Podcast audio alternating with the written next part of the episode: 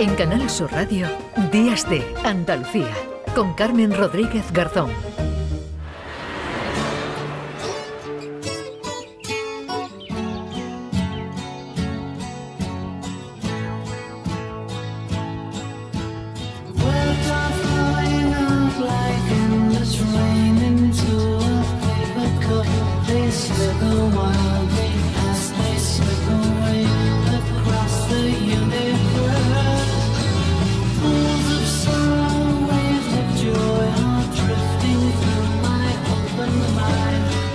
Y 10 minutos de la mañana, tras varios retrasos por problemas técnicos, eh, también por incidencias meteorológicas, Artemis, la misión espacial con la que la NASA regresa a la Luna, inició su viaje el pasado miércoles. Es una misión no tripulada, pero supone el primer paso para la vuelta del hombre a la Luna. Así relataba en 1969, el 21 de julio, Jesús Hermida, cómo Neil Armstrong se convertía en el primer hombre que pisaba territorio lunar acaba de llegar la primera imagen. Estas imágenes se transmiten por una cámara pequeña, muy pequeña, capaz solo de recibir impulsos en blanco y negro. Pero observen ustedes que la imagen empieza a mover. No sé exactamente lo que es en estos momentos, pero vamos a tratar de saberlo. Observen ustedes el pie, observen ustedes el pie. Ahí está, ahí está a las 101 horas 22 minutos 48 segundos de vuelo el pie. Lentamente, muy lentamente, el pie de un astronauta se ha visto, se está viendo, se está viendo como tantea, como un niño recién nacido levanta sus brazos para tocar a la madre, como algo que aún no sabe dónde poner su sensibilidad, dónde agarrarse, en qué sustentarse, es el pie del astronauta que ahí está, las imágenes hablan por sí solas, es sin duda el disco, el disco de la pierna, de la pierna metálica de esa pata animada, articulada, pero en este momento rígida del módulo lunar, cuando el hombre, el hombre deposita por primera vez su pie se depositaba el hombre por primera vez, así lo contaba Jesús Hermida, su pie en la luna. Y así relataban este pasado miércoles en el canal de televisión de la NASA en español el despegue de Artemis. Y tenemos ahora los arranques de los motores.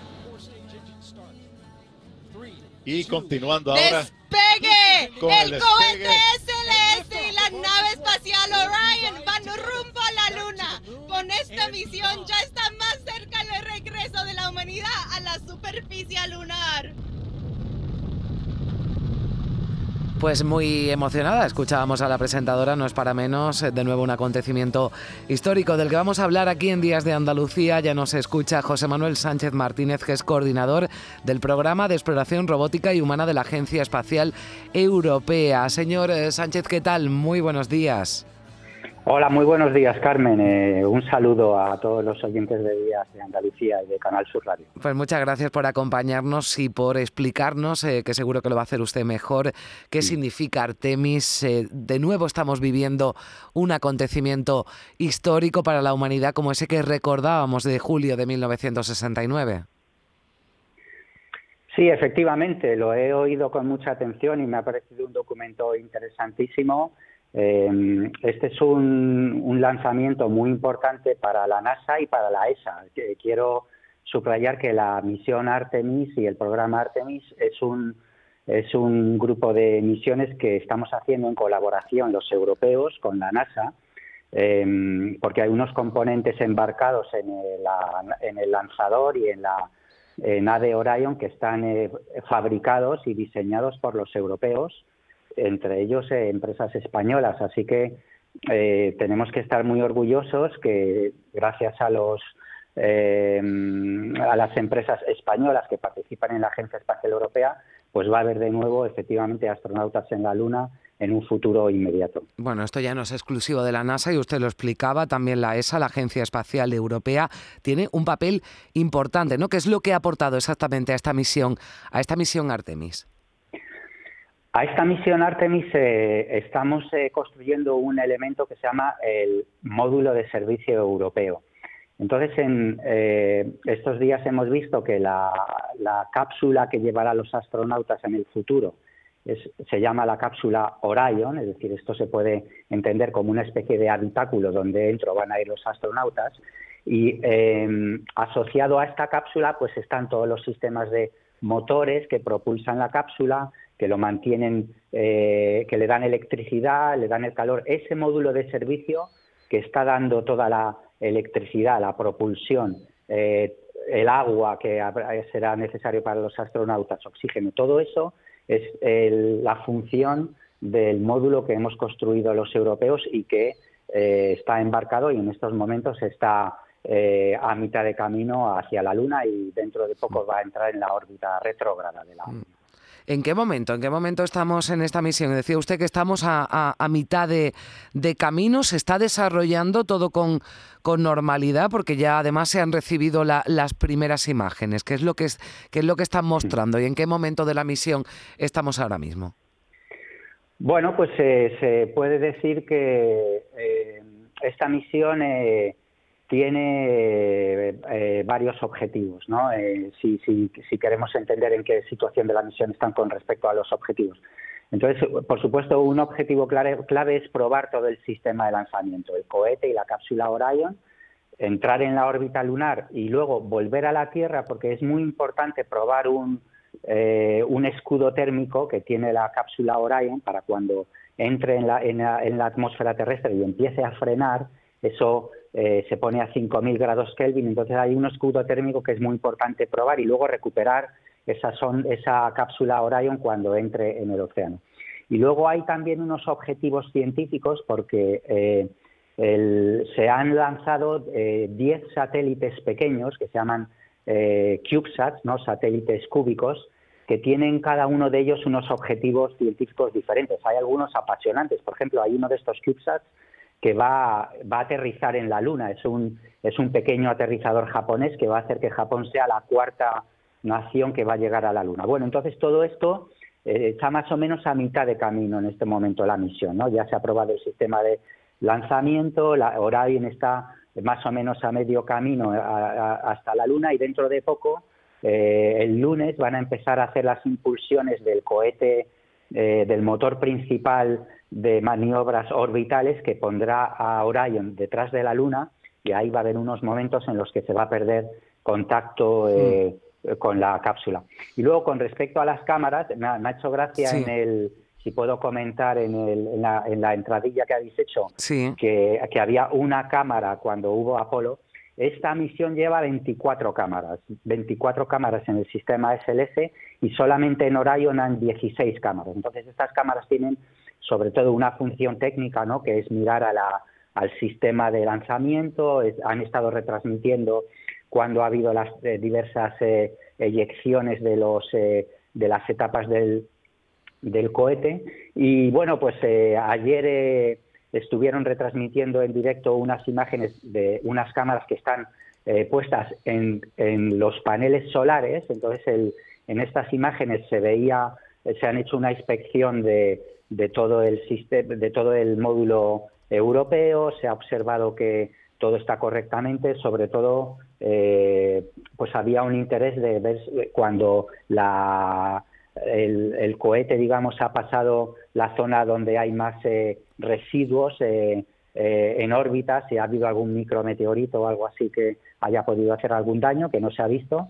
Es, es decir, esta ha sido una de las inspecciones que han hecho y luego pues también han han conseguido girar los paneles solares para tener una orientación de la cámara que también ha tomado una imagen de la Tierra, que es una imagen muy interesante porque, claro, las imágenes que se mm. toman desde la Estación Espacial Internacional son más cercanas y esta imagen recuerda mucho a aquella imagen tan famosa que hace que la Tierra parezca como una canica azul, ¿no? Y esto es una imagen que es icónica porque se cree que gracias a esta imagen de la Tierra mostrándose tan pequeña, pues ha contribuido a crear una conciencia de qué pequeño es el planeta y cómo hay que protegerlo. ¿no? Bueno, Así que es apasionante y estamos a mitad de camino eh, hacia en esta misión. Bueno, pues a mitad de camino, pero todo va de forma correcta. Es un viaje por lo que por lo que nos decía, una, una misión ¿no? que va a servir de prueba que es previa ¿no? a, otra futura, no, no, no, tiene que pasar mucho tiempo, estamos hablando de pocos años, ya habría una segunda misión Artemis, ya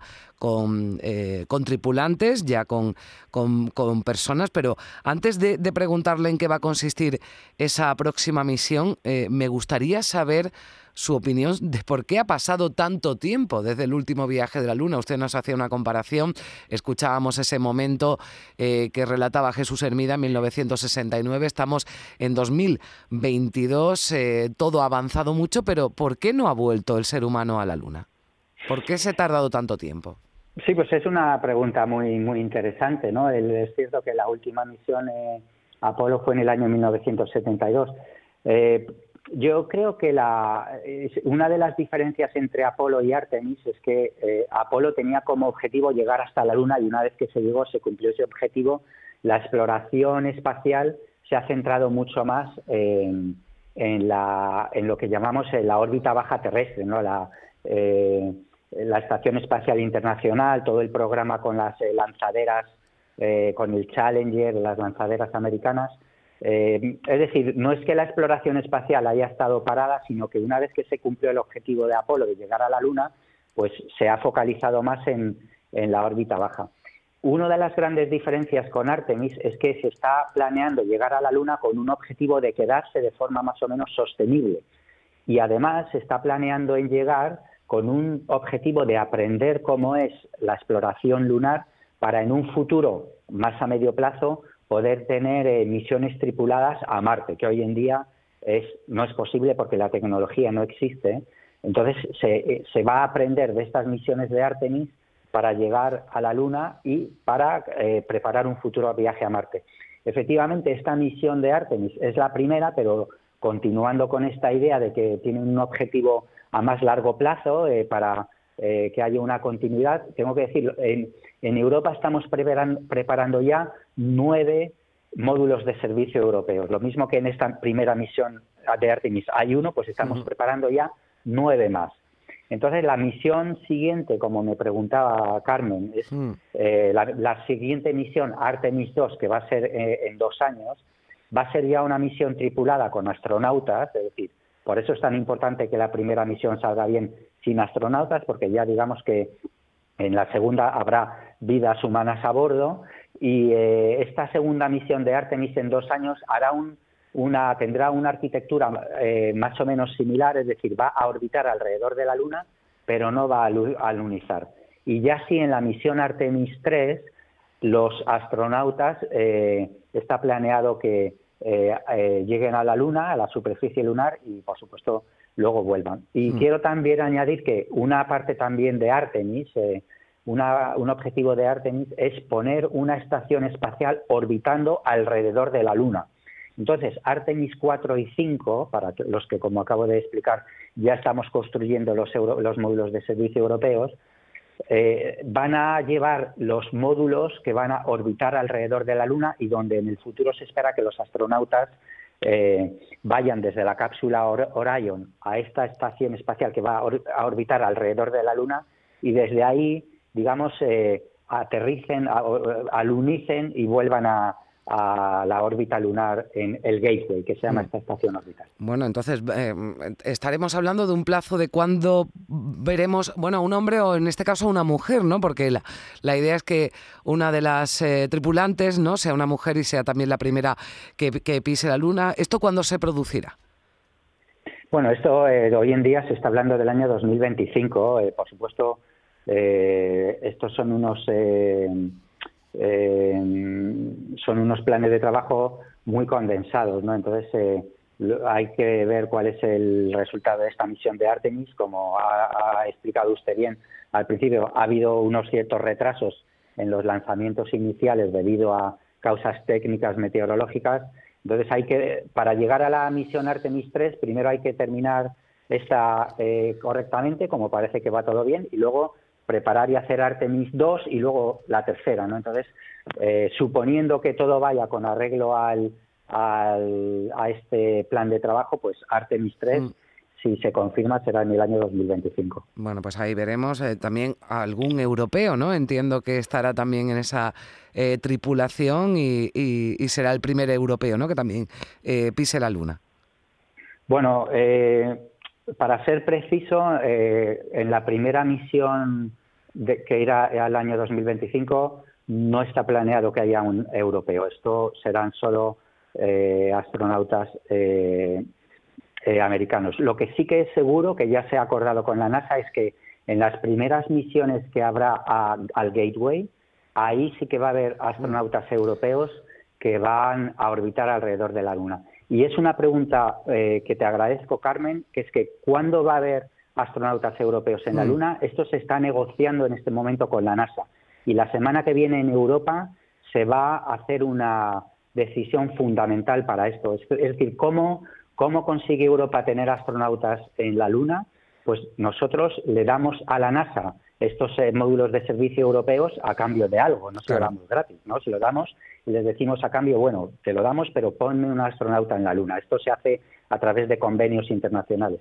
Entonces, para tener un astronauta en la Luna, los europeos vamos a tener que construir una nave eh, logística que lleve cargo a la Luna. Entonces, esto se va a decidir la semana que viene en una reunión ministerial que eh, hay en París, donde se van a reunir todos los ministros del espacio europeos, entre ellos los españoles, y se va a decidir si aprueban este proyecto de, nave espacial europea que va a llevar cargamento a la Luna. ¿Por qué, se va a llegar, ¿Por qué hay que llevar cargamento a la Luna? Pues se entiende que si va a haber astronautas en la Luna que van a permanecer durante cierto tiempo, pues necesitan tener cosas para vivir allí, eh, eh, eh, instrumentos científicos, oxígeno, agua. Pues esto es lo que los europeos hemos diseñado una nave que puede llevar cargamento a la Luna. Entonces, la idea es decirle a la NASA, aquí está, os ponemos esta nave, os llevamos todo el cargamento que vosotros necesitáis para hacer todos los experimentos lunares y a cambio nos tenéis que poner un astronauta en la Luna en la superficie lunar. Esto se está negociando, pero aún no se ha acordado y aún no se ha aprobado. ¿Y podría ser un español o una española? Bueno, esto es una pregunta también muy crítica en este momento, Carmen, porque durante este año ha habido una eh, vacante para astronautas, entonces en, la, en el sitio web de la ESA se ha puesto un, una oferta de trabajo para astronautas y hemos recibido 22.000 solicitudes. Entonces, durante todo este año se ha estado entrevistando a todos esos candidatos, ha habido un proceso de selección, se ha, verificado cuántas mujeres había de cada país y también la semana que viene se va a anunciar cuáles son los astronautas, los eh, eh, cuántos va a haber, que a lo mejor puede haber una alrededor de, de, cinco, seis, alrededor de una decena, dependiendo. Pero bueno, la semana que viene también se va a anunciar quiénes son los astronautas que van a, ser los siguientes, que van a entrenarse y que van a ir, por supuesto, a la Estación Espacial Internacional, posiblemente al Gateway, y bueno, si alguno de ellos será los que vaya a la Luna, depende un poco, como hmm. he dicho,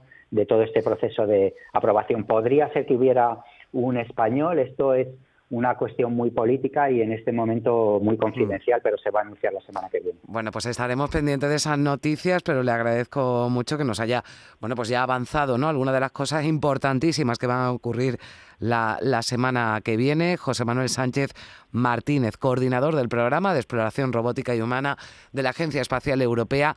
Le agradezco muchísimo que haya estado con nosotros compartiendo estos minutos de, radio aquí en Días de, de Andalucía, de Canal Sur Radio. Un saludo. Gracias. Un saludo y muchas gracias eh, a Días de Andalucía, Carmen, y a Canal Sur Radio por esta oportunidad de presentar nuestro programa de exploración humana y robótica de la Agencia Espacial Europea. Un saludo, 9 y 29 minutos. Días de Andalucía. Con Carmen Rodríguez Garzón. Canal Sur Radio.